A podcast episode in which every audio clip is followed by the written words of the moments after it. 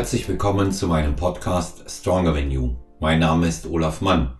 In der heutigen Episode begrüße ich einen Gast, den ich glaube ich nicht weiter vorstellen muss. Es handelt sich um Markus Beuter.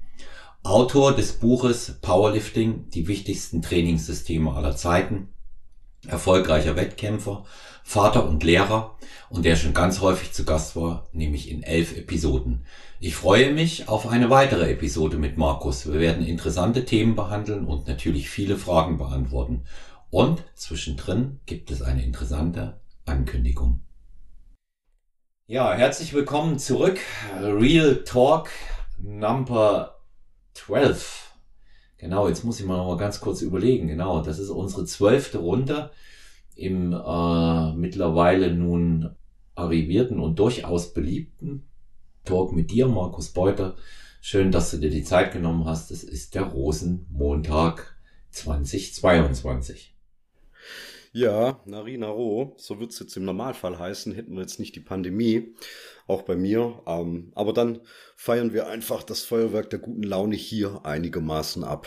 Ne? Ja, also so, ich tue mein Bestes. So schaut's aus, ne? So schaut's aus. Ja, gute, gute Laune ist äh, in den Tagen, die wir im Moment haben, nicht, nicht leicht zu behalten, ja. Und, äh, da passiert rundum sehr viel.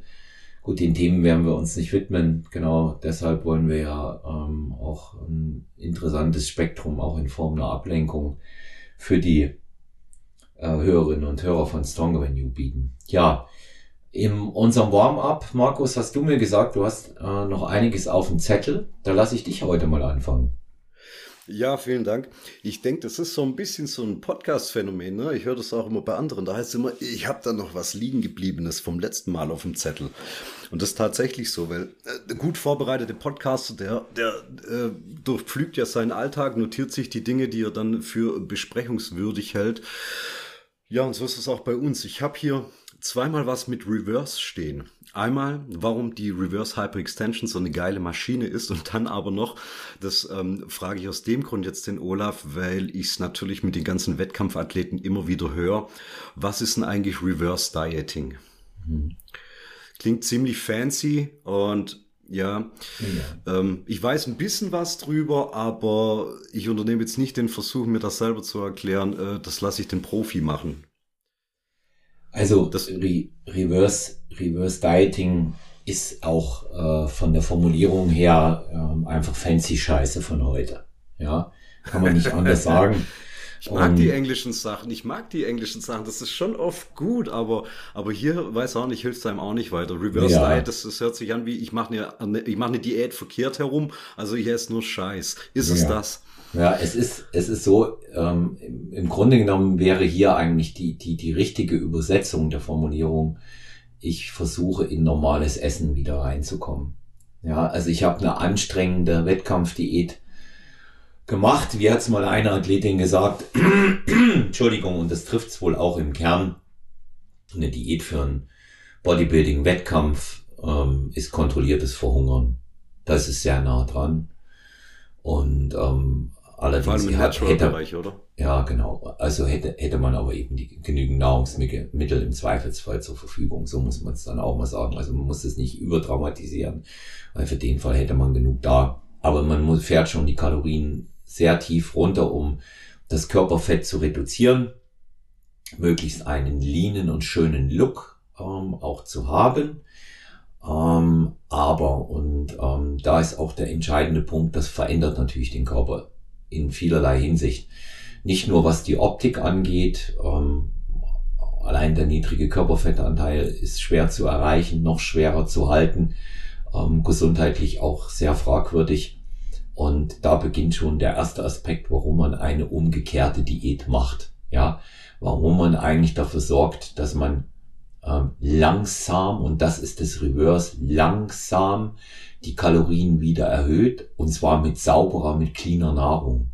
Das ist der entscheidende Unterschied zu dem Ding, nach dem Wettkampf fresse ich mich voll, bis es nicht mehr geht. Das also kann schon mal. Ein Tag aber schon drin sein, oder? Oder zwei? Besser nicht. Besser nicht. Wenn du mich so fragst, du hast jetzt eine geschlossene Frage gestellt und dann sage ich nein. Ja, ich sehe really? das nicht, ich sehe es nicht so mittlerweile. Es gibt immer Dinge, die man auf dem Schirm hat während einer anstrengenden Diät, weil man ja bewusst äh, Sachen ausschließt aus der Ernährung, die man sich dann gönnen will.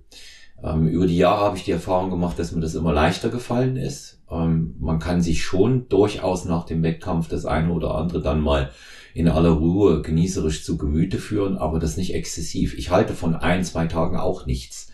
Und bisher kenne ich auch niemanden, dem das sonderlich gut bekommen wäre. Weder im Verdauungstrakt, also Magen-Darm-technisch, noch von der Optik. Das bringt nichts. Irgendwann holt sich der Körper das wieder. Deswegen ist was Gutes, ist vielleicht auch etwa an, an diesen zwei Tagen etwas, was du sonst nicht isst, aber übertreibt es nicht in der Kalorienmenge. Ich möchte ein Beispiel nennen. Wenn ich beispielsweise jetzt als Mann irgendwo um 1800 oder 2000 Kalorien oder manchmal sogar weniger ähm, vor dem Wettkampf gefahren bin, die letzten zwei Wochen, dann habe ich natürlich Hunger. Wenn ich dann aber anfange, weil ich mich nicht zügeln kann, 4000 Kalorien zu essen oder noch mehr, was ja dann auch häufig vorkommt, dann kann das nicht gesund sein, ja? Da muss ich jetzt kein Raketenwissenschaftler sein, um das herauszufinden. Das merke ich gleich. Und deswegen auch von Anfang an sagen, gönn dir etwas, auch nach dem Wettkampf, aber schau, dass du es kontrollierst. Nicht, dass es in ein zügelloses, exzessives Fressen übergeht.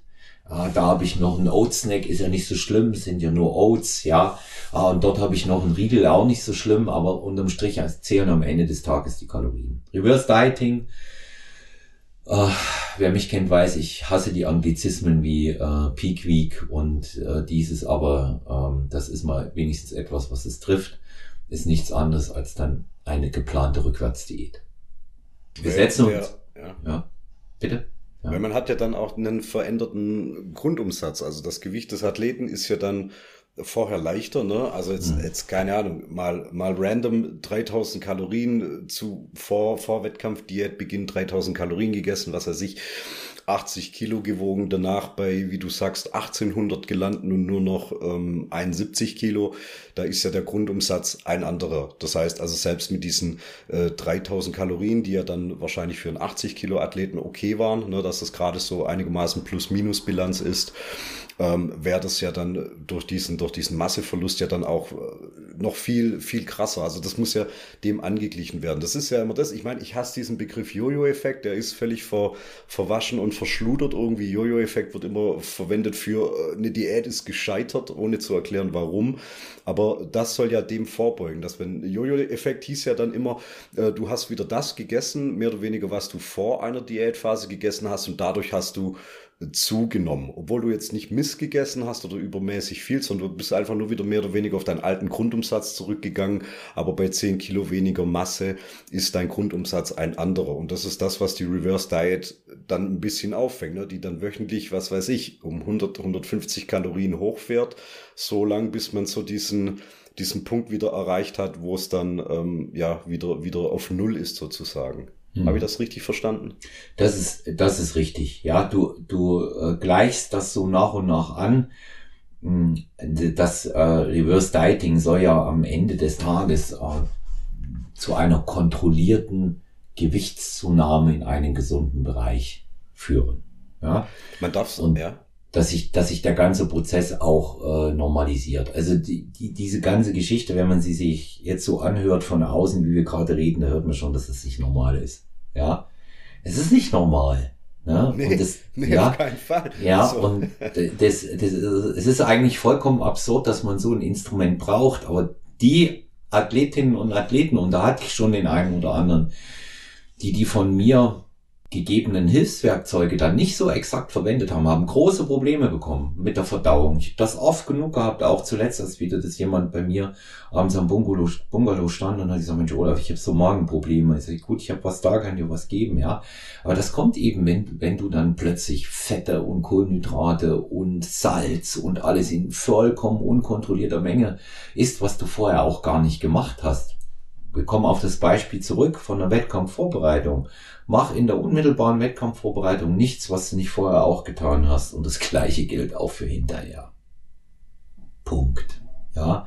Und deswegen genieß etwas, gönn dir ein Steak, eine Ofenkartoffel, iss einen Eisbecher hinterher, so habe ich das zuletzt gemacht. Und von mir aus ist auch am nächsten Tag noch ein Riegel und ein großes Frühstück, aber dann ist gut, dann it's enough. Ja. Dann muss man einfach sagen, geh rein, nutz wieder die Nahrungsmittel, die du vorher hattest, isst sukzessive immer etwas mehr und geh langsam nach oben. Ja, das langsam ist auch wiederum individuell anders von Athlet zu Athlet oder Athletin. Das muss man auch sehr kontrolliert machen.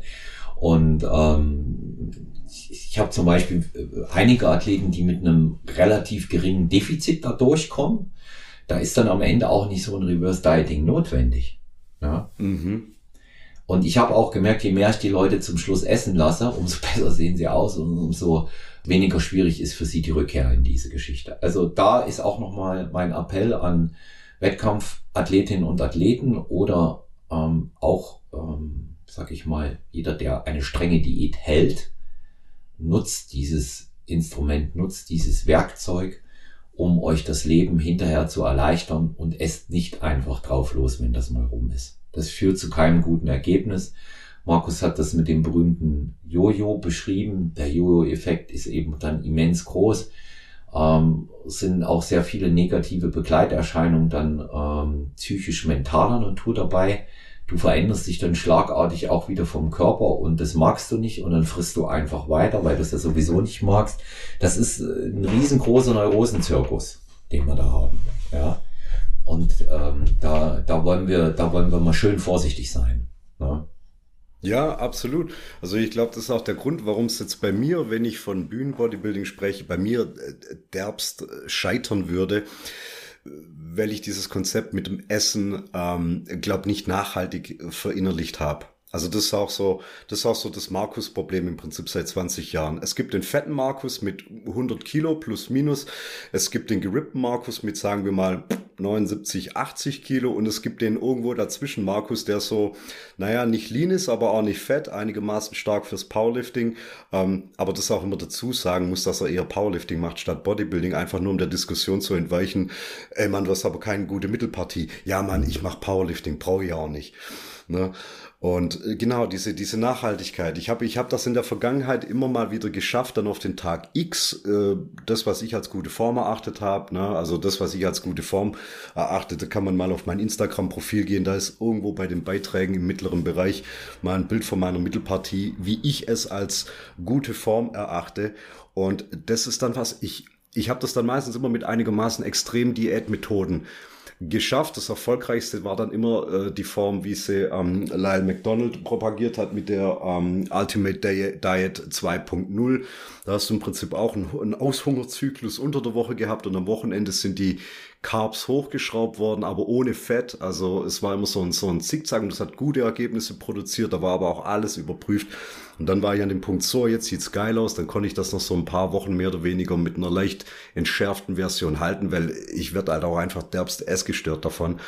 Und, und dann komme ich wieder so in dieses, so, so in the middle of nowhere. Ja, du, du verstehst so, ah, ich bin so gefühlt vier Wochen von einer guten Form wieder entfernt, aber eigentlich schon auch wieder vier Wochen drüber und naja, wie geht's jetzt weiter? Na, ich habe, ich weiß dann auch nicht, wie es normal, was heißt normales Essen? Ja, also ich entwickle da dann auch irgendwie ganz, ganz komische Verhaltensweisen und, und kann auch Essen nicht mehr als Essen in dem Sinn wahrnehmen. Das ist dann einfach nur ein Tool, und ähm, ja, zu viel, zu viel Fokus auf Ernährung und gleichzeitig aber auch wieder unfähig, da damit richtig umgehen zu können. Ja. Das ist es, um das mal abzurunden. Ja. Also ich, ich denke, ich denke eben einfach auch, dass es ähm, im, im Rahmen der, de, des normalen Tagesablaufs, des normalen Daseins, wenn keine Wettkämpfe oder keine extremen Sachen sind, jeder sein eigenes ja. Setting dort finden muss. Und auch bei einer Diät, da führen äh, ja nun auch äh, mannigfaltige Wege äh, zu einem äh, großen Ergebnis. Ich, ich rate zum Beispiel niemanden so zu machen wie ich, weil das völlig, äh, völlig absurd für die meisten ist, wie ich esse. Ja. Und ähm, da ist, ich habe aber eben auch, muss ich die letzten Male sagen, auch jedes Mal nach strengen Diäten kaum Probleme gehabt, wieder zurückzufinden. Ja. Bei mir hat mh, hm, nicht mal einen Tag dieser Bedarf, alles Mögliche essen zu wollen, angehalten. Ja, ich lief, hatte das ja bereits mal erzählt, ich lief vom Wettkampfort, von der Wettkampfstätte runter und kam bei einem Italiener vorbei. Und ähm, eine Freundin hatte mich begleitet. Und da habe ich zu ihr gesagt, du, ähm, ich lade dich äh, auf einen Kaffee und einen Eisbecher ein, aber du bezahlst, weil mein Portemonnaie ist im Hotel. Und wie ich dann so da saß, da habe ich dann so ein Cappuccino getrunken. Er war schon gut. Ich mir, ja, komm, nimmst so einen kleinen Spaghetti-Eisbecher Schoko. Das hat mir gereicht. Und abends gab's ein Steak mit einer Ofenkartoffel. Ja. Und, und ähm, hinterher noch ein Riegel und ein Glas Wein habe ich getrunken. Das war's. Ja, das, das ist die, die, ja, im Jahr davor ging es auch schon, aber die anderen Jahre davor war das wesentlich heftiger. Da habe ich wirklich bis zum Foodkoma gegessen, bis ich nicht mehr konnte. Alles Mögliche rein, süß, salzig, salzig, süß und ähm, dann kriegt man natürlich auch ordentlich Magenprobleme. Und du genießt natürlich auch verschiedene Dinge. Ja. ja. ja. Und du genießt natürlich verschiedene Dinge dann einfach auch. Ja. Aber das ist nicht ja. von Dauer. Das ist ja auch legitim. Ich habe zwei Fragen. Meinst du, dass du das im Griff hast, hängt damit zusammen, dass du es relativ spät erst zum Bühnenbodybuilding geschafft hast? Warst ja, erst in, de, warst ja in deinen 40ern schon. Mhm.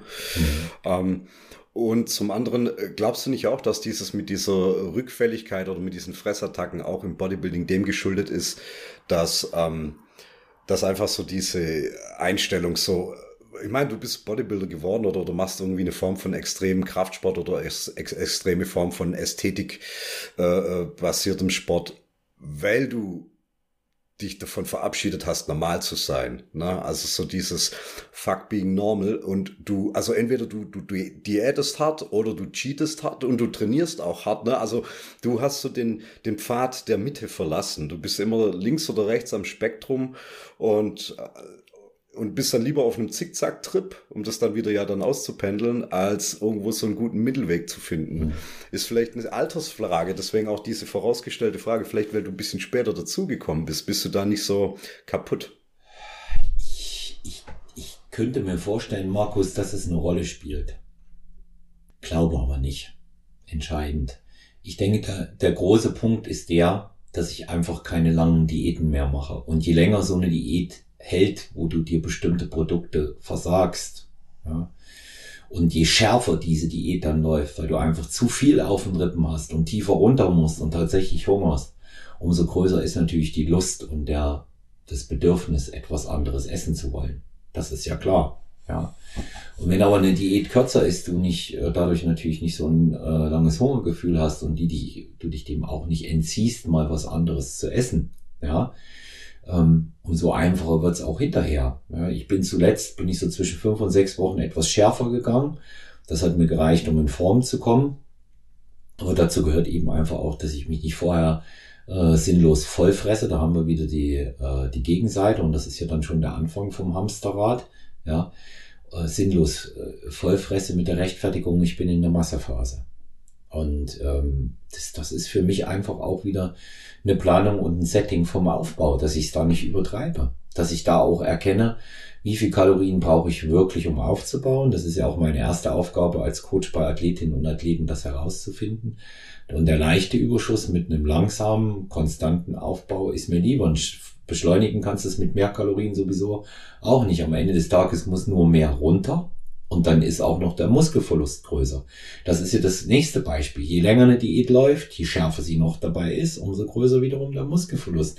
Und da kann es dann sogar so sein, dass du, äh, weiß ich nicht, 15 oder 16 Kilo zugenommen hast in deiner Off-Season und das natürlich auch noch unclean dann gegebenenfalls machen musstest, hast dich hochgefüttert, fährst eine strenge Diät und am Ende sind dann nach eineinhalb Jahren nicht mal ein Kilo übrig. Netto. Eine tolle Wurst, oder? Ja, hat überhaupt nichts gebracht, ja, ja. nur zum Spiel. Ja.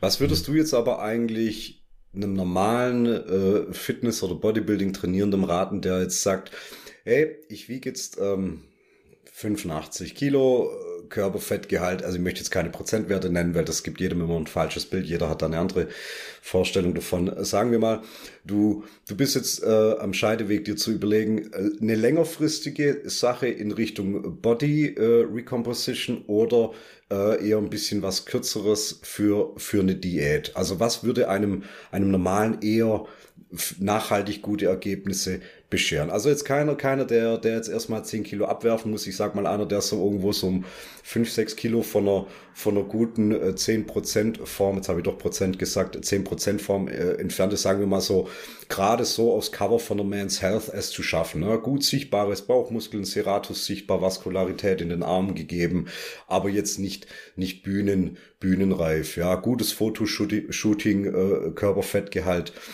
Ähm, Body Recomposition durch ähm, milde Umstellung oder eher ein bisschen härteres Programm, um mal an den Punkt zu kommen und von da aus dann weiter planen? Ja, kommt drauf an, wie viel Zeit er hat. Ne? Wenn jetzt ähm, die Zeit keine Rolle spielt, dann würde ich ihm raten, äh, irgendwo zwischen 12 und 16 Wochen ins Visier zu nehmen, weil dann das meiste übrig bleiben wird. Ich sage auch hier gleich dazu, natürlich, wenn es ums reine Abnehmen von 5 oder 6 Kilo geht, geht es auch schneller. Da gibt es auch schnellere Wege, aber wenn es darum geht, mit maximalem Muskelerhalt ähm, zu arbeiten und guten Ergebnissen, wir gehen davon aus, er ist natural und nimmt keine chemische Unterstützung, würde ich 12 bis 16 Wochen wählen. Ja, und dann ist es aber eben auch nochmal entscheidend, was hat er für eine Ausgangslage. Nicht ganz unwichtig ist natürlich auch, ähm, wenn du ähm, jetzt gesagt hast, keine, keine Zahl an Körperfett nennen, aber die wäre schon wichtig. Ja, mhm. also ich sag mal, Oft kommen ja auch Athleten zu mir, Frauen nicht so, die haben da schon eine äh, realistische Einschätzung. Kommen Athleten zu mir, die dann folgende Rechnung haben. Ich wiege jetzt 85 Kilo und habe einen Körperfettanteil von 15, 16 Prozent geschätzt. Ja, also bin ich fünf bis sechs Kilo überm Sixpack. Ja, das wäre ja in etwa so ein Fallbeispiel. Ja. ja. Und ähm, da muss ich dann sagen, ja, sorry, du bist aber 10 Kilo über dem Sixpack, wahrscheinlich sogar 12. Ja? Weil dein Körperfettanteil vielleicht bei 15, 16 liegt, aber möglicherweise höher ist, aber dein Muskelanteil einfach viel zu niedrig. Das ist der, das ist der alles entscheidende Punkt. Ja, der Körperfettanteil selber sagt ja nichts äh, über, über die Menge der Muskulatur aus. Das muss man schon ins Verhältnis vom Körpergewicht wieder setzen. Und ähm, da, da sind die meisten überrascht, dass sie dann, sie wollen dann gern mit ähm, 12 oder 10 Prozent Körperfett 80 wiegen. Das stellen sie sich auch fest vor und ähm, stellen dann am Ende äh, so einer Geschichte fest, sie haben 475 Kilo übrig und sind dann erst hart. Mhm. Und ähm, deswegen sage ich immer, lasst uns realistisch sein und äh, nicht hier das Unmögliche zu erwarten. Das, das führt zu nichts. Also es ist eine, es ist eine solide Planung. Auch das Training gehört genauso dazu wie die Diät. Gibt es auch wieder ganz, ganz viele Varianten, wie ich Muskelerhalten trainieren kann. Ja. Und ähm, insofern sehe ich das äh, da wirklich auch wieder von Fall zu Fall. Äh, sagen wir es wieder mit diesen individuellen Anpassungen wieder fliegen ein bis zwei Euro in das Schweindel. Und ähm, das ist hier genauso wichtig. Ja. Und äh, Grundvoraussetzung ist die Planung, Markus. Inhalt, Ausmaß, Zeit in der Zielsetzung und dann wird es auch funktionieren und dann kriegt man das auch hin. Und denke mal, sicherlich ist es, wenn jemand nicht übermäßig viel Körperfett mit sich rumschleppt, in 12 bis 16 Wochen machbar. Aber es wird auch kein Spaziergang. Ja, kommt immer ein bisschen aufs Ziel drauf an. Hm. Mir wäre es immer lieber, ähm, so die, die, die letzten entscheidenden ein, zwei, drei Prozent Körperfett ähm, wären gar nicht so relevant. Lieber hätte ich ein bisschen dann die breiteren Schultern noch gehalten. Also weißt du, kommt immer drauf an, was ist für dich erstrebenswert, wie weit willst du runterkommen? Und klar, ein, ein muskulöser Athlet, also ein, ein, muskulöser Mensch mit 90 Kilo und 12 Prozent sieht immer krasser aus wie ein weniger muskulöser Mensch mit 72 Kilo und 12 Prozent Körperfett. Ne? Also da zeichnen sich einfach die Muskeln ja schon mal grundsätzlich durch das, dass sie einfach mehr vorhanden sind, schon mal besser ab. Also hat der, der gleiche Körperfettgehalt ähm, trotzdem eine, eine andere Wirkung, jetzt mal rein optisch nur betrachtet. Ja. Oder? Ja. ja, natürlich, natürlich. Und es gibt halt auch Leute, da siehst du mit 12 Prozent ein messerscharfes Sixpack und der Rest, der muss eben runtergehen, sieben, acht, neun äh, oder vielleicht sogar noch tiefer, bis man es richtig sieht. Ja, das, das sind, das sind so Dinge, ähm, das sind so Dinge, die kannst du, kannst du einfach vorher ähm, nicht wissen. Und äh, was man sich nochmal so vor Augen halten muss, zwischen 12 und 20 Prozent, Markus, gibt's von der Optik in der Härte nur geringfügige Unterschiede. Mhm. Du wirst einfach nur schmäler in Klamotten aussehen. Aber da siehst du nicht wirklich was am Körper. Da siehst du keine Härte. Und für mich persönlich kommt eine richtige Härte mit einem scharfen Sixpack, Serratus, strukturierten Armen und bitte danke auch noch mit Beinen erst unter zehn Prozent zum Tragen. Aber frühestens. Harte Beine habe ich mit zehn Prozent Körperfett nicht. Ist Fakt. Wenigstens. Aber es ist auch ein bisschen Typsache, ne? Klar ist es Typsache. Jeder, jeder, jeder Bereich ist äh, unterschiedlich ausgeprägt. Ne? Und ähm, muss man auch immer mal noch gucken, wie die, wie die Anlage in der Bauchmuskulatur ist. Und ähm, wenn man, wenn man halt nach gut aussehen will, äh, muss man schon ein bisschen was investieren. Ja, ja leider. Also, ja. Und am besten halt vielleicht doch auch mit jemand, der dich da ein bisschen durchcoacht einfach, weil ja. ich glaube, ja, die Selbstbetrugsrate ist halt einfach wahnsinnig hoch. Also bei der Ernährung noch schlimmer als im Training, weil also sich vorzumachen, ich habe die 180 tief gebeugt, ist ähm, immer noch mal was anderes wie zu sagen, nee, ich habe die letzten zwei Wochen okay gegessen, was dann vielleicht halt doch einfach nicht gestimmt mhm. hat. Also da wird, glaube einfach ein bisschen mehr Selbstbetrug praktiziert. Ja, ja.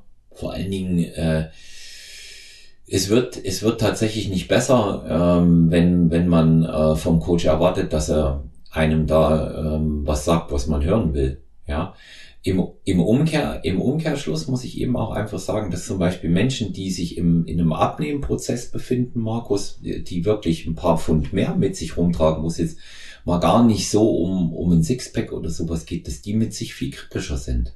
Ja, als die, die schon ein bisschen weiter sind. Die Selbstbetrugsprozess hast du es genannt.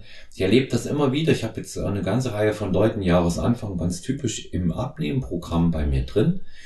Und ähm, die sagen, die sagen, ah, da ist nichts vorwärts gegangen. Man sieht es deutlich auf den Fotos, auch wenn die Waage das nicht äh, immer so äh, nach ihren Vorstellungen sagt. Ja, die haben ja immer noch das vorherrschende Thema. Also wenn ich 10 Kilo abnehmen will, dann müssen das auf jeden Fall 5 Kilo in den ersten 10 Tagen sein. Ansonsten wird das nichts. Ja, das aber ein geduldiger, langsamer Prozess, wo gegebenenfalls das Gewicht auch erst noch mal ein bisschen hochgeht weil man eine Ernährungsumstellung hat, mit den Nahrungsmengen neu zurechtkommen muss, viel mehr bringt. Ja, das muss man auch sagen. Ich habe, möchte hier ein ganz positives Beispiel anführen. Das ist der Stefano. Und ich weiß, der Stefano ist ganz äh, aktiver Podcaster. Er hört auch ganz viel. Und ähm, der ist am, äh, vor vier Wochen ist der eingestiegen. Der hat es komplett umgekrempelt, sein komplettes Ding. Er hat schon einige Pfund zu viel. Weiß er auch, möchte seinen Körper aber gerne umbauen. Ist cool geblieben, als in der ersten Woche das Gewicht nochmal rauf ist. In der zweiten Woche nur wenig gedroppt und jetzt läuft das Gewicht aber wirklich von Woche zu Woche zwischen ein und eineinhalb Kilo nach unten. Ja. Mhm. Und der trainiert, der arbeitet hart, der hält die Ernährung ein. Ja. Und der vertraut auch einfach diesem Prozess dem muss man auch vertrauen. Es dauert manchmal ein bisschen, bis es vorwärts geht. Aber liebe Leute, wenn ihr hier zuhört zum Thema Abnehmen, wenn ihr schon viel rumexperimentiert habt, wenn ihr eurem Körper schon sehr viel angetan habt mit Crash-Diäten, hoch und runter Diät angefangen, wieder aufgehört, Bewegung begonnen, wieder aufgehört, keine Konstanz in den Sachen drin gehabt, dann lasst dem Körper bitte Zeit, sich an so einen Prozess zu gewöhnen. Ihr werdet vom Ergebnis überrascht sein. Die meisten, die dran geblieben sind, die ich hatte, die haben eine wahre Transformation erlebt. Hast du schon mal einen Powerlifter gecoacht mit ja. Ernährung? Ja. Hast du? Ja. Schwer. nee, war der einen schweren Powerlifter oder schwer, die zu coachen? Der war schwer und es war schwer, ihn zu coachen ja, zum, zum Thema Ernährung. Aber wir haben, wir haben ganz gut zueinander gefunden, weil ja. ähm, es gibt ja bei uns ähm, zwischen Powerlifting und Bodybuilding kaum äh, unterschiedliche Auffassungen äh, zum Thema, dass ich essen muss, um Energie zu haben. Das wissen das wir. Das ist richtig. Ja.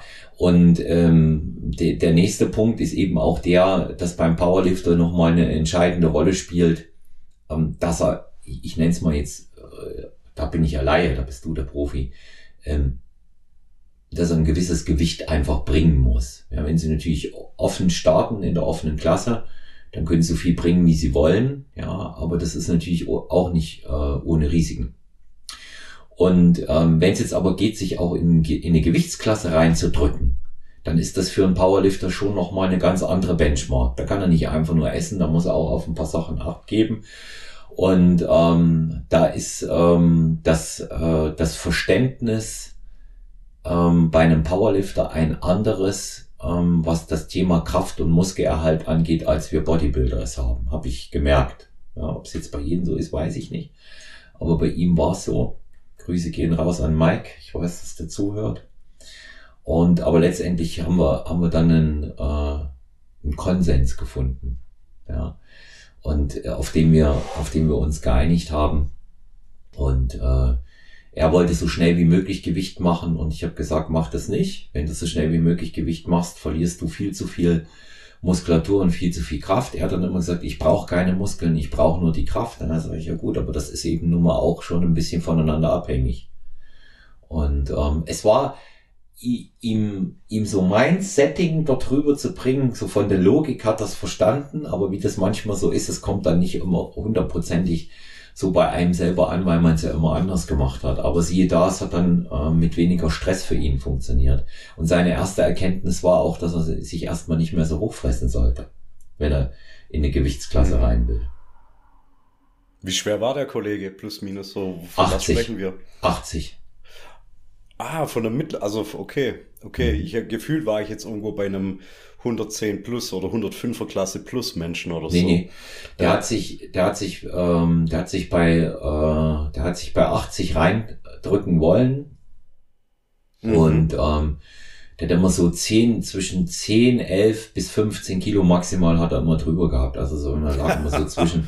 okay, ja, ganz anderes Game, ja. Ja, 91 bis 95. Es war jetzt auch einer, der schon ein bisschen drauf geachtet hat, dass das nicht aus dem Ruder läuft. Der war unglaublich stark. Er war wirklich stark.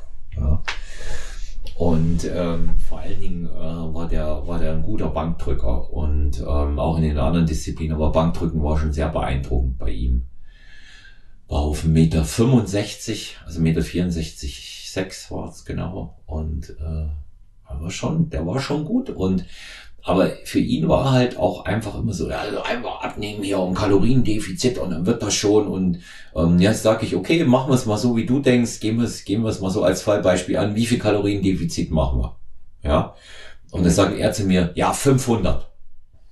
Da sage ich, ja, was pro Tag, pro Woche, pro Monat, wie lange? Ja.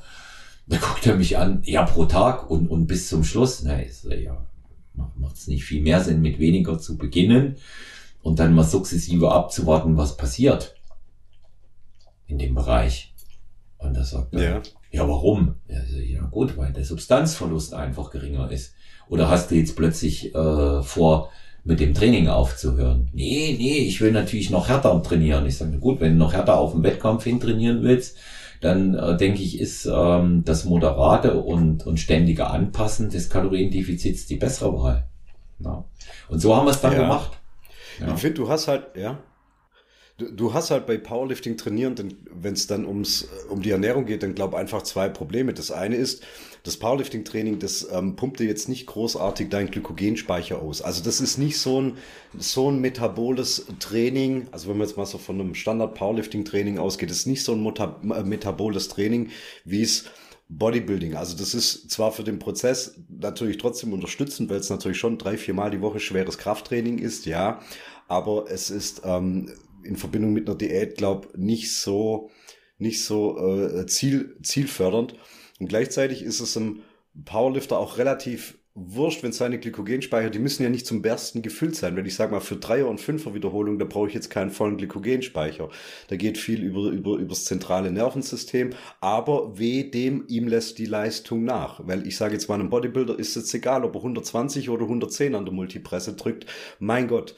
Aber wenn dann halt meine Trainingszahlen äh, merklich nach unten äh, klettern, das ist natürlich blöd. Also Leistung steht schon auch im Vordergrund. Gleichzeitig brauchst du für das Training weniger Kohlenhydrate oder wie du teilweise denkst, das ist halt immer so dieses, aber ich brauche maximal Kohlenhydrate, maximal Kalorien, damit die Leistung irgendwie kommt. Ja, nee, das so, so ist es ja eigentlich auch nicht. Ja. Aber wenn du Powerlifting-Coaching-Erfahrung hast, was Ernährung betrifft, vielleicht müssen wir dann doch oft Mike mal irgendwann mal ins Gespräch gehen. Ich habe so das Gefühl, ich vertändel immer mehr Zeit. Ne? Ich werde jetzt 39 dieses Jahr. Wettkampfsituation dieses Jahr auch einigermaßen unklar. Mein Training läuft, ist gut programmiert. Meine Ernährung komme ich seit ein paar Monaten wieder dorthin, dass ich irgendwie merke, okay, ich glaube, ich weiß zumindest jetzt mal, was mein Grundumsatz ist und ich glaube, ich weiß, ab wann ich wieder ähm, Gewicht verliere. Das habe ich wieder einigermaßen drin. Aber ich fühle mich gerade irgendwie derb selbst unfähig, ähm, eine langfristige Planung, die eher dem Powerlifting zugewandt ist, ähm, in Angriff zu nehmen als dem Bodybuilding. Weil mein letzter Diätversuch, der einigermaßen erfolgreich war, der war mit sehr Bodybuilding-lastigem Training äh, produziert worden. Da hatte ich eine komplette Pause mehr oder weniger vom Powerlifting. Das war dann nur so in, in, in Ansätzen, dass man ein bisschen im Groove der Technik bleibt. Aber so, ähm, ja, zu sagen, trainiere Powerlifting konsequent, guck, dass du deine alten Zahlen mit einem niedrigeren äh, Körpergewicht wieder schaffst, aber auch gleichzeitig ähm, Mr. Sexy Body over 40 irgendwie dann doch mal hast, wenn du mit der Kleinen ins Schwimmbad gehst, wäre schon irgendwo auch ein bisschen geil. Und ähm, da bin ich irgendwie mittlerweile, glaube ein bisschen zu, zu doof geworden. Ich verstehe Powerlifting als Training und, und als Wettkampfsport mehr denn je, aber ich habe das Gefühl, ich bin total äh, unfähig geworden, was Training und Ernährung, äh, was, was, was die Ernährung betrifft irgendwie. Weiß auch nicht. Vielleicht zu, zu viel schon im Detail drin gewesen, um das große Ganze schon gar nicht mehr zu sehen. Ja, das mal, macht ja Sinn, das Ganze mal auszulagern und so ein Projekt anzupacken. Ja. Und ähm, zu sagen, okay, ich gebe jetzt mal hier die äh, Ernährung ähm, mal in der Planung in eine andere Hand. Ja, genauso wie die Begutachtung und den Formcheck. Ich denke auch für eine, für eine gute Badehosenform ähm, braucht es natürlich die, den einen oder anderen veränderten Trainingsimpuls, aber das weißt du ja. Aber ich, wenn ich mir das so angucke, ich lasse sehr viele in diesem Powerlifting, Powerbuilding-Style ähm, trainieren, auch die ganze Saison mit immer wieder Anpassungen in den Trainingszyklen und ähm, sehr stark inspiriert von deinem Buch, das muss ich nochmal sagen. Also wirklich, Markus, äh, Powerlifting, die wichtigsten Trainingssysteme aller Zeiten.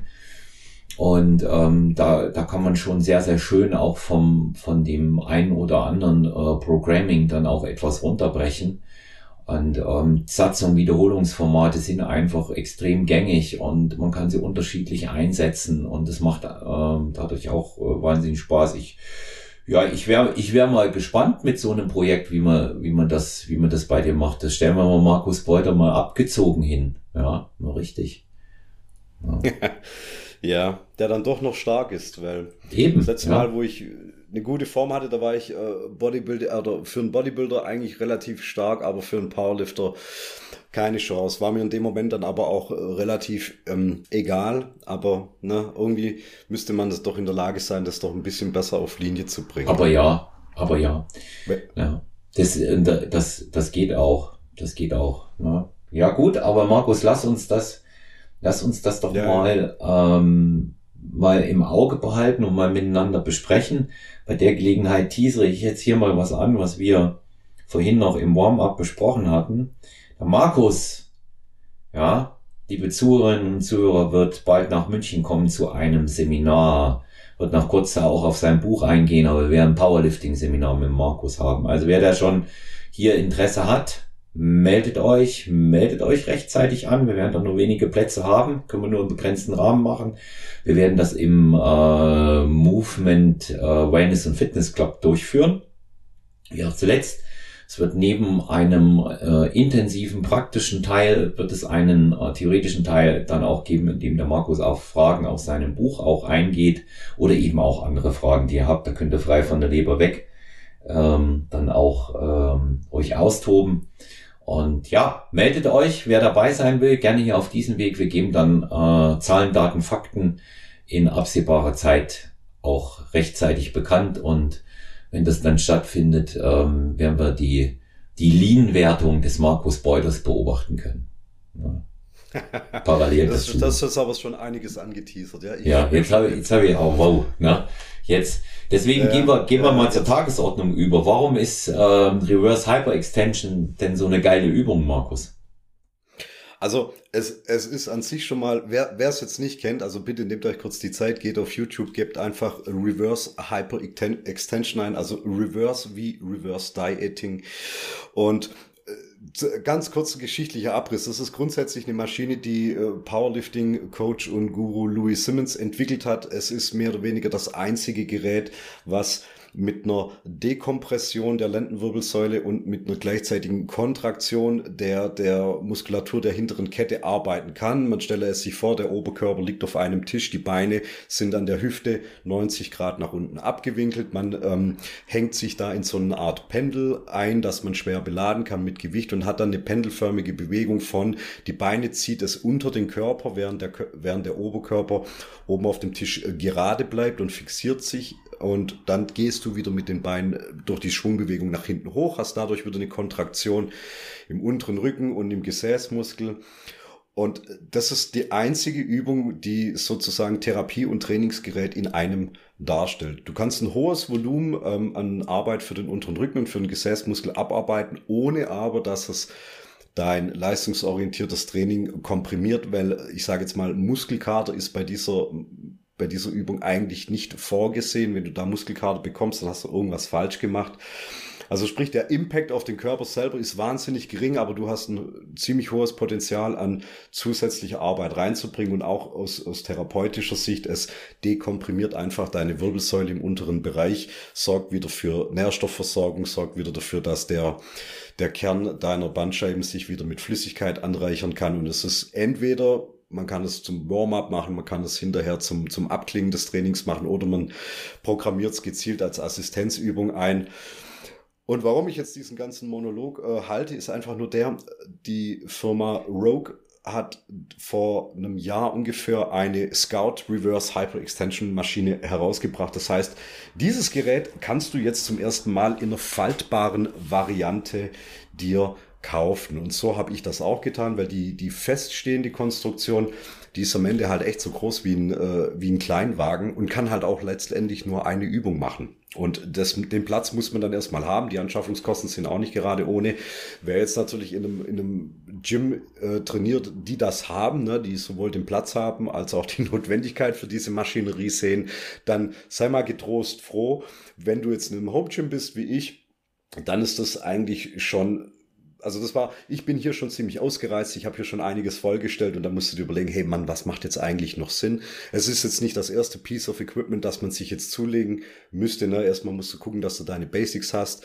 Aber wenn du noch, ähm, sage ich mal, noch äh, 400, 500 Euro übrig hast und sagst, ich will noch was haben, was mir meinen unteren Rücken kugelsicher macht, dann würde ich sagen, dann ist dein äh, Go-To-Equipment einfach eine Scout Reverse Hyper.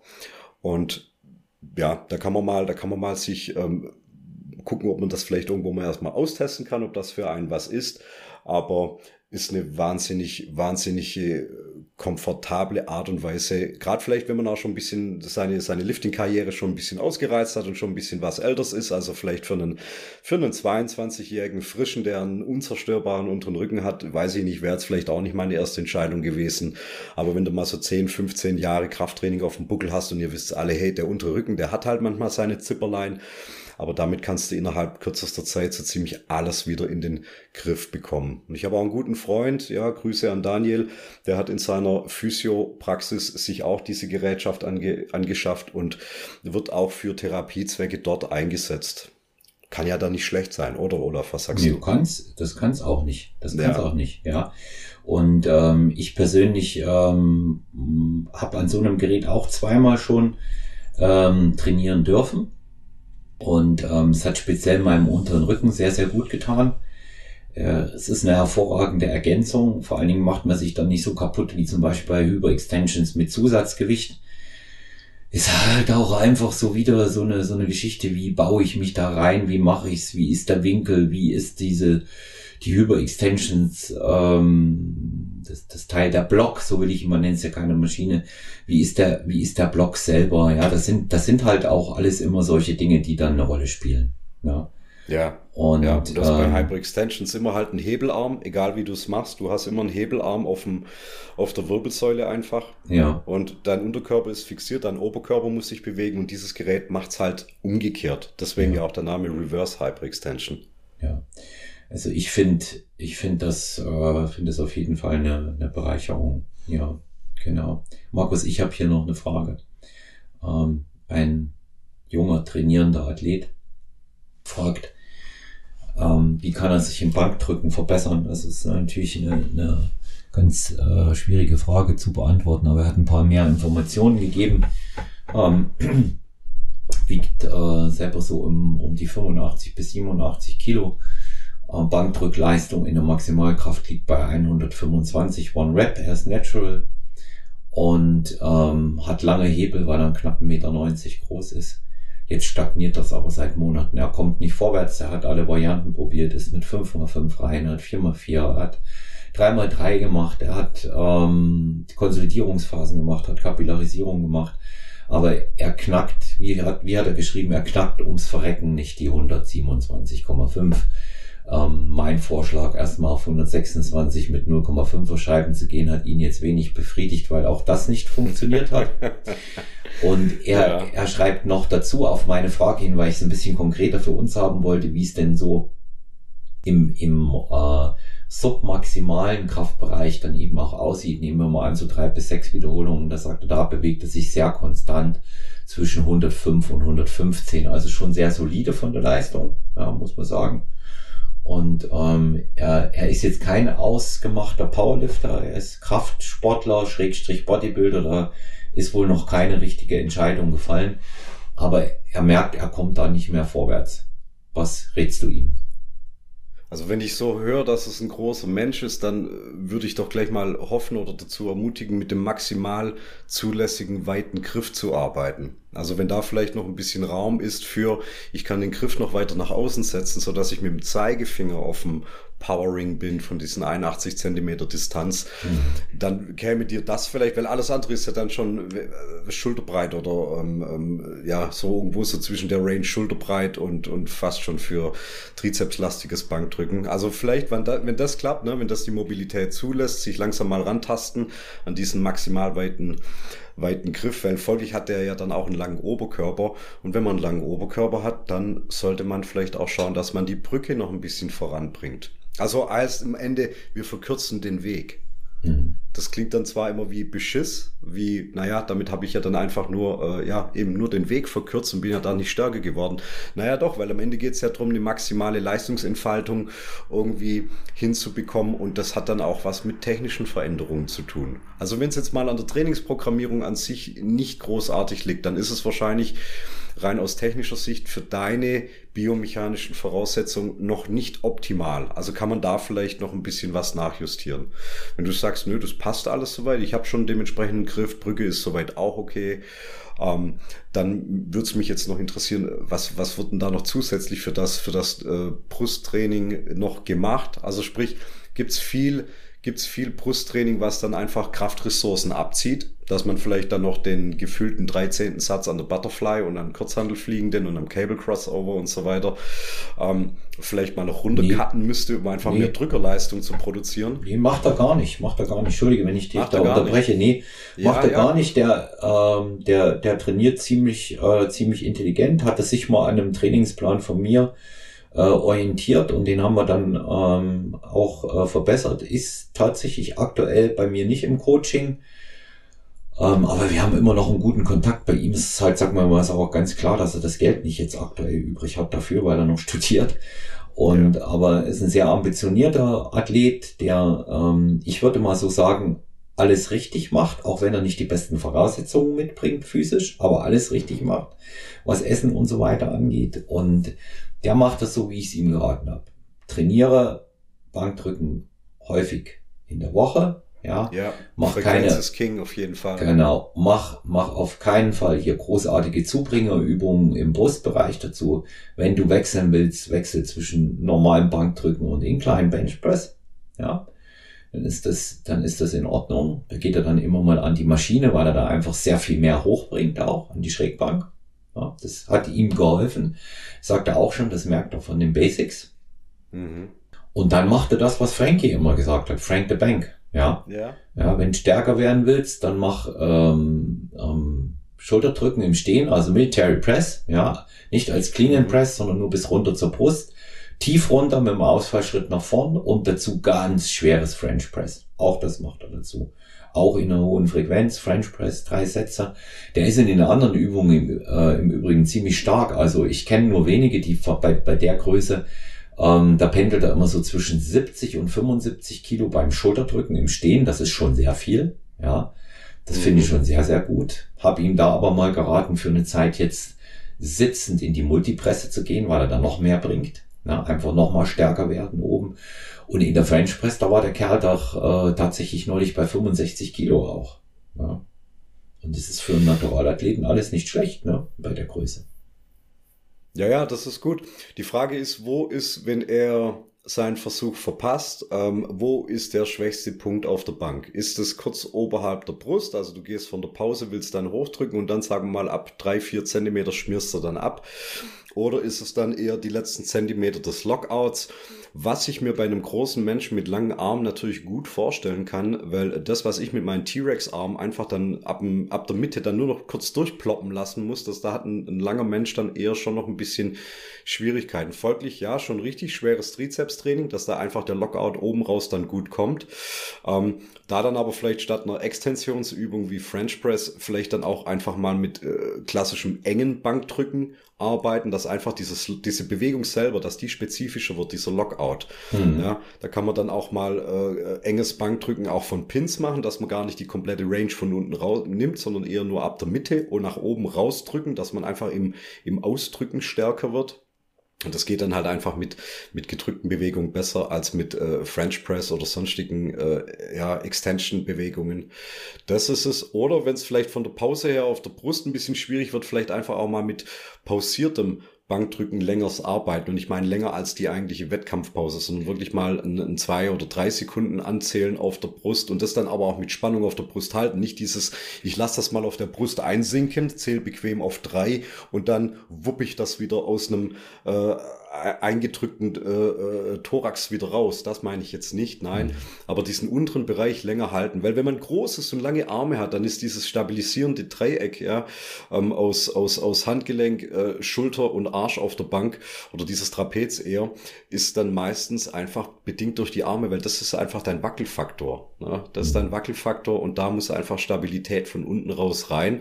Aber da müsste man jetzt die Ausführung sehen. Aber es klingt schon ein bisschen nach Detailplanung auf jeden Fall, mhm. Weil äh, die Basics scheinen ja zu stimmen soweit und das ist ja jetzt auch keine madige Leistung. Also wenn man da jetzt von, wenn du jetzt von, von 100 Kilo geredet hättest, dann hätte ich gedacht, oha, ähm, ja, da, das, da läuft grundsätzlich was nee. schief, aber Tut, tut's nicht. Also das, das glaube ich einfach auch nicht, weil, ja. guck mal, wenn, wenn jemand in, in seinen Arbeitssätzen ähm, mit, äh, sagen wir, irgendwo drei bis sechs Wiederholungen äh, oder die hat mir zum Beispiel gesagt, dass er neulich mal geschafft hat, fünf mal acht mit 100.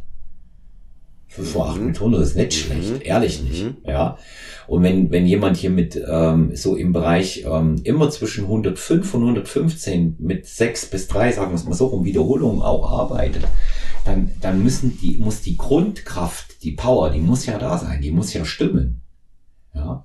Aber dann ist das eher, dann klingt das eher nach einem technischen Problem. Ich sehe es auch so. Diesem, Im submaximalen ja. Bereich so stark ist im Verhältnis dazu, ähm, dann scheint das einfach ein, ein Stabilisation oder ein Technikproblem sein. Ne? Also ich klar, klar, ich kenne das auch. Du bist mit mit sechser Wiederholung bist du im Verhältnis wirklich stark, aber sobald du über eine gewisse Gewichtsschwelle kommst, dann dann dann schaffst du die ein oder zwei schweren Wiederholungen mit einem höheren Prozentsatz mhm. schaffst du nicht und das ist dann meistens einfach ein technisches Problem, weil die Kraft ist ja da. Also weg Muskeln kann er ja die Stange.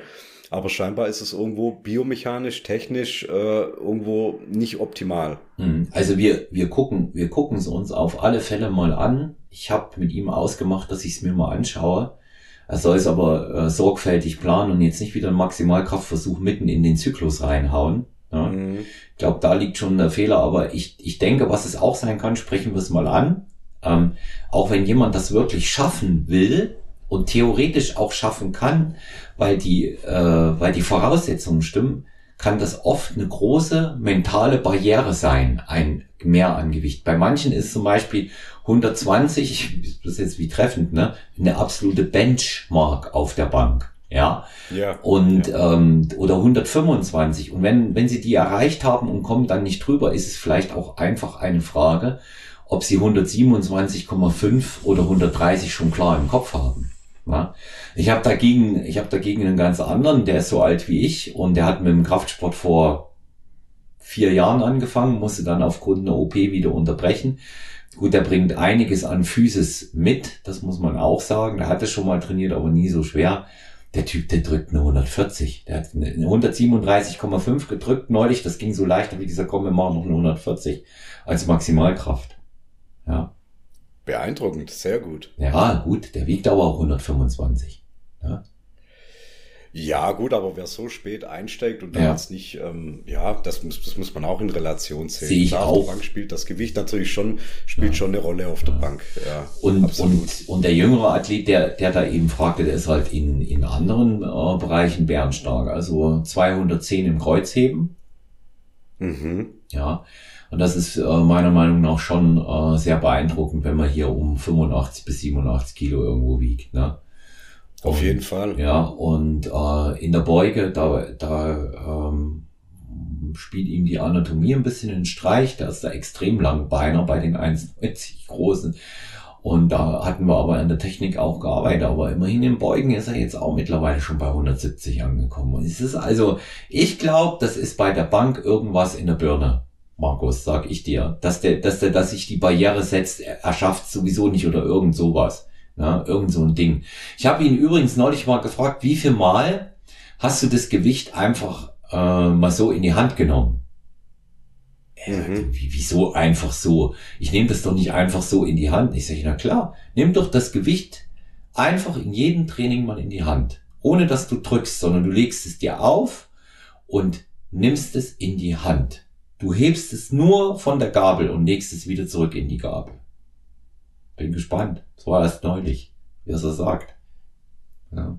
Gut, aber das, es, es gibt auch die Strategie der, der Overloads. Ne? Also ja. das Gewicht, das du verwenden wollen würdest für dein Training heute, für Dreierwiederholung oder so, da lädst du 15 Prozent mehr auf die Stange, ähm, lässt es dir rausgeben, hältst es kurz, nimmst es wieder in die Ablage rein. Das heißt, dein Nervensystem ist auf 15 Prozent mehr Gewicht geprimed, weil das drückt ja einfach. Ne? Legst du ab, der Effekt, der hält irgendwo so zwischen 10 und 30 Sekunden und in der Zeit ähm, reduzierst du dann wieder, nimmst du dein eigentliches Arbeitsgewicht und machst deine Wiederholung. Und dann hast du so diesen typischen Effekt wie einfach bei deinen Downsätzen nach dem Topsatz des Tages, dann kommt dir das wieder drastisch einfacher vor, weil ähm, 120 Kilo beim Aufwärmen kommen mir immer schwerer vor als 120 Kilo in einem Downsatz, ne? weil ich ja dazwischen dann schon bei 130, 140 war. Und dann kommt das abwärts gerichtete Gewicht wie wieder viel leichter vor. Und diesen Effekt, diesen Overload-Effekt, den kann man auch mal, also gerade bei Leuten, wo so ein bisschen vielleicht so mentalen, mentale Hürden da sind, so sich an Gewicht rantasten, das über einem dann liegt, ne, über der Brust, man sieht es halt, ist auch psychologisch immer noch anders zu bewerten als ein Gewicht, das ich in meinem Nacken liegen habe.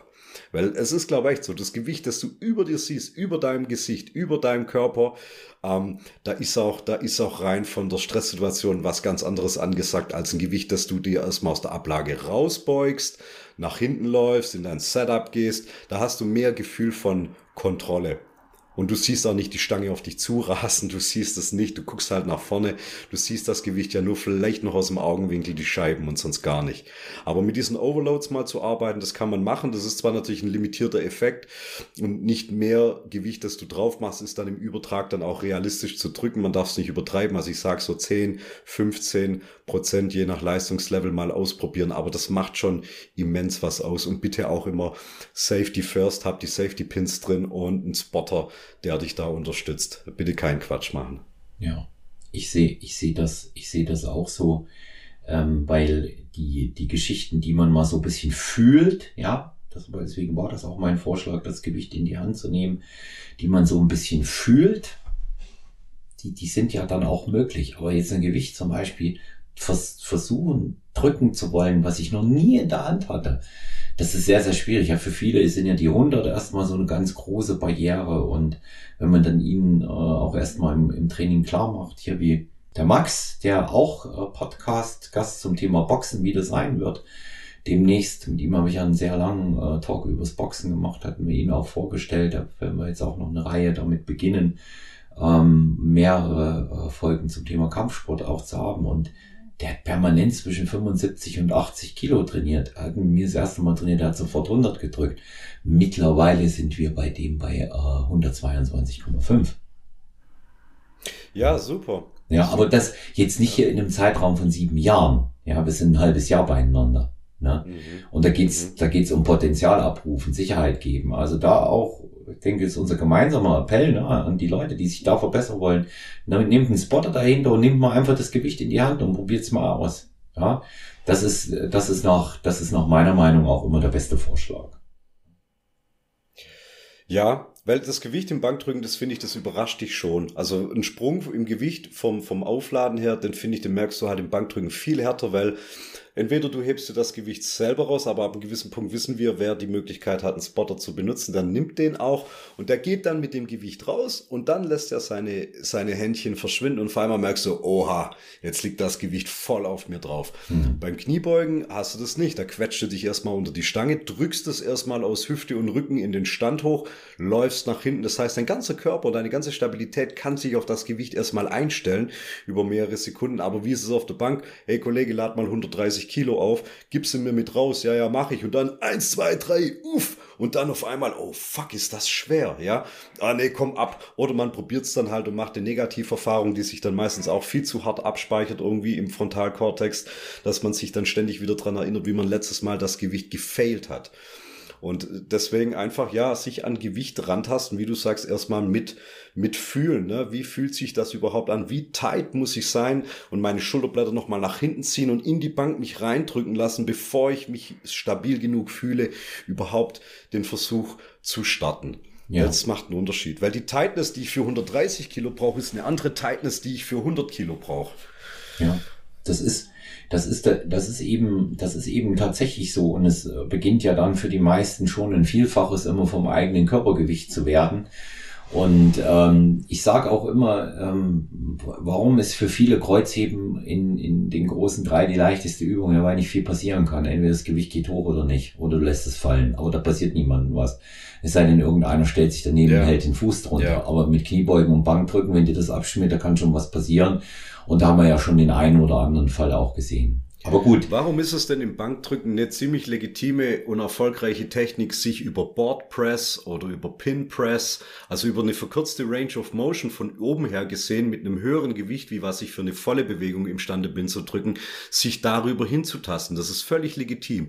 Im Kniebeugen machst du sowas nicht. Im Kreuzheben machst du es, da hebst du mal von Blöcken, da kannst du dann auch mehr heben, als was du vom Boden heben könntest, um mal deinen Körper dran zu gewöhnen. Wie ist denn das eigentlich, 220 Kilo in der Hand zu haben im Vergleich Vergleich zu 200 in der Hand zu haben. Natürlich, du hebst es nicht über die komplette Bewegung, aber du musst trotzdem den Griff dafür haben und die Stabilität. Und so ist es beim Bankdrücken auch. Einfach mal ein bisschen mehr Gewicht auflegen, sich irgendwie gucken, eine, Alternative zu einer Board Press oder zu einer Pin Press vielleicht und dann mal nur in den ersten 10, 15 Zentimetern zu arbeiten. Natürlich sich hier nicht auf falsche Sicherheit verlassen und denken, naja, wenn ich 130 auf Board Press für zwei machen kann, dann ist es im Übertrag äh, 125 für eine ohne Board. Das ist es jetzt auch nicht unbedingt. Aber einfach diese, diese äh, Hemmung hat, hat ja meistens auch ein bisschen was mit, mit dem zentralen Nervensystem zu tun, diese autonome Hemmung, dass du einfach ja, der Körper hat erstmal ein bisschen Angst und der macht erstmal zu, wenn er dieses neue Gewicht spürt. Und wenn du das aber kennst von Boardpress schon, dann bist du auch so selbstbewusst, dass du das dann in einen normalen Versuch mit reinnehmen kannst, hast die nötige Stabilität, du weißt genau, wo die Handgelenke sein müssen und die Schulterblätter und dann kannst du dann den Versuch dann auch starten. Aber ist es sehr theorielastig natürlich, muss man sehen, muss man vor Ort sehen, äh, muss man Videos sehen oder sonst was. Ansonsten ist das hier natürlich alles eine Ferndiagnose. Ja, aber sehr hilfreich, sehr hilfreich. Vielleicht, vielleicht ja. ja. Und äh, wir, wir, wir werden wir werden es ja sehen. Und in Real, wie gesagt, kann man es ja dann bei dir im Seminar, wenn das interessiert. Vielleicht haben wir dann den jungen ja. Mann auch dabei. Und wir biegen in die Zielgerade ein für heute. Ich hätte noch einen kleinen, ja. Bitte? Ähm, hilft vielleicht dem jungen Mann auch weiter. Ich habe hier nämlich noch auf meinem Zettel stehen, äh, Problemübung, Fragezeichen. Ich habe seit ein paar Wochen wieder schwere Kurzhantelüberzüge auf der Bank drin. Ähm, ist eine Übung, die hat man also zu Beginn meiner Trainingszeit damals auch mit 15, 16, das ist jetzt auch schon über 20 Jahre her, hat man das regelmäßig gemacht. Es gibt gute Pull-Over-Maschinen. Ich sehe mittlerweile Pull-Over-Bewegungen hauptsächlich irgendwie stehend am Kabelzug für einen Latissimus ausgeführt. ähm, äh, ähm, praktizieren. Was ich, was ich gar nicht mehr mitkriege, ist ähm, Kurzhandelüberzüge über die Bank. Also man liegt quer rücklings auf der Bank. Der, der, das Gesäß und die Hüfte ist ein bisschen tiefer als die Schultern. Man kann auch flach auf die Bank liegen, normal, dann ist es eher ein bisschen, wenn man die Ellenbogen dann anwinkelt, für den Latissimus geneigt. Aber ich meine das jetzt wirklich für die Brust. Du hast die Hantel von innen, also quasi deine Handinnenfläche greifen die, das Gesicht von den Scheiben sozusagen.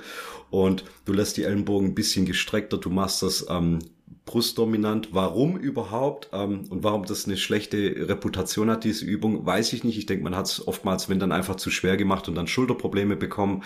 Was es mir aber hilft, und deswegen spreche ich es an, ähm, für einen Powerlifter oder für einen am Bankdrücken interessierten Menschen, es verbessert dir die Fähigkeit, in eine stabile Brücke zu gehen weil das ist sonst schwierig zu üben. Üb mal die Brücke fürs Bankdrücken. Die kannst du nur beim Bankdrücken üben. Ja, du kannst Mobility Drills auf dem Boden machen dafür, ist aber was anderes, wie wenn du dann mal wieder ein Gewicht in der Hand hast.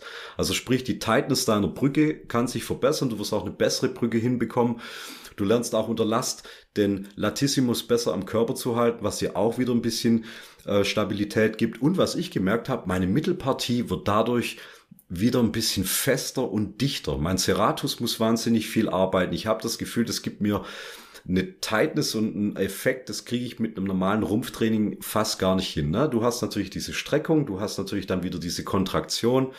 Man soll jetzt nicht crazy gehen und den, den äh, Bewegungsradius noch zu krass übertreiben. Man muss sich vielleicht auch ein bisschen hinführen dazu. Man kann das nicht vielleicht bei Training 1 schon mit einem dementsprechenden tiefen, mit einer tiefen Ablage machen aber eine Übung, der würde ich auf jeden Fall mal wieder einen Schuss geben. Wie gesagt, mhm. im, Kon im, im, Kontrast zu, ich stehe vor einem Kabelturm, habe eine breite Latzugstange und ziehe mir die irgendwo so Richtung Leiste runter.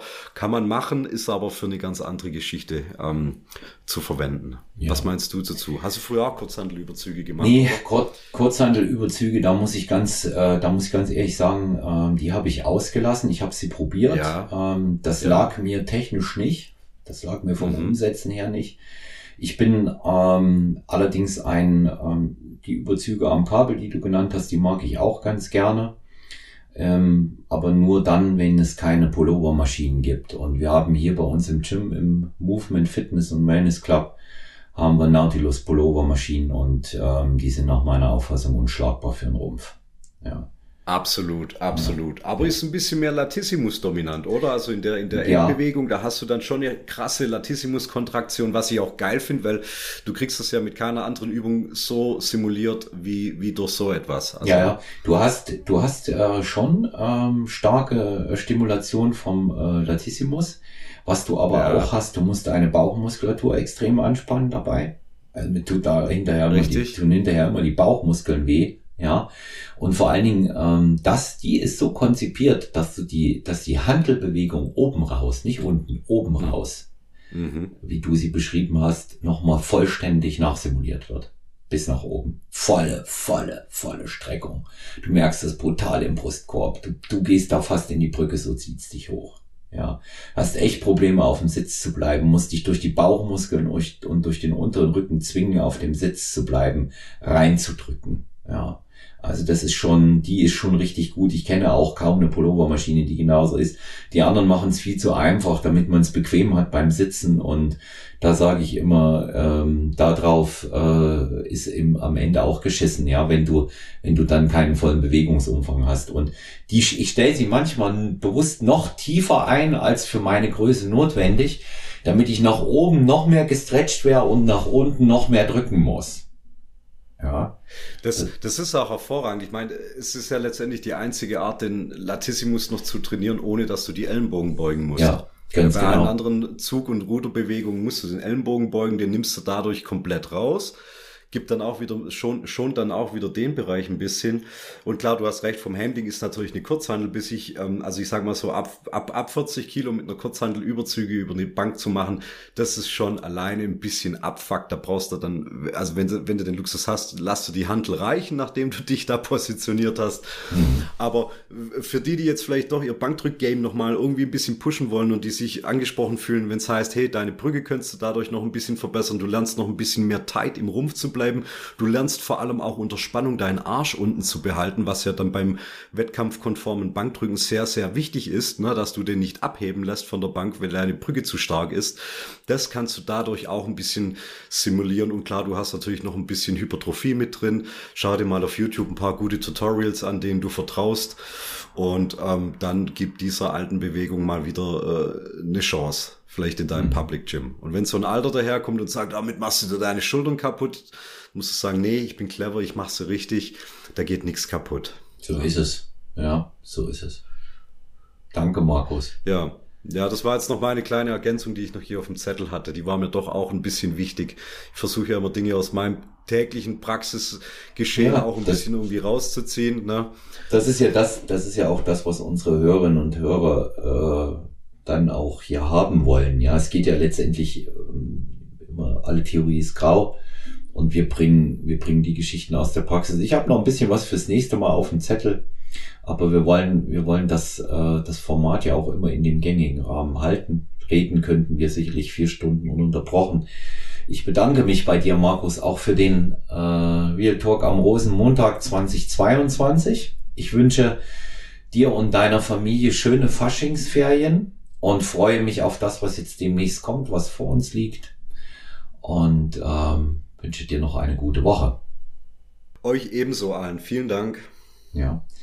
Und wenn euch die Episode gefallen hat, lasst auf jeden Fall ein Feedback da und ein Like.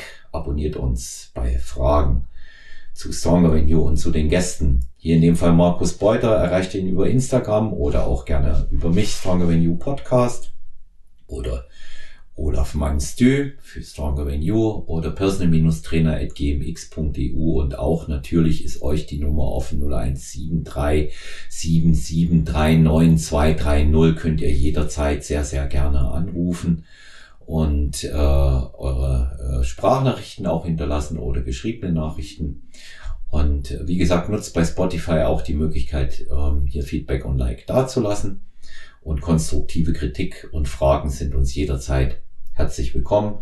Mir sei noch der Hinweis gestattet, in der Keynote von jeder Episode findet ihr den Hinweis zum HBN Supplement Store, zum Shop auf die neue Website. Schaut dort mal rein und dann könnt ihr auch ähm, mit äh, dem internen Code für Stronger When You Hörerinnen und Hörer STY, STY 510 ähm, auch einen ordentlichen Rabatt bekommen für Ware, die sich nicht im Release oder rabattiert befindet. Einen schönen Tag für alle, euer Olaf.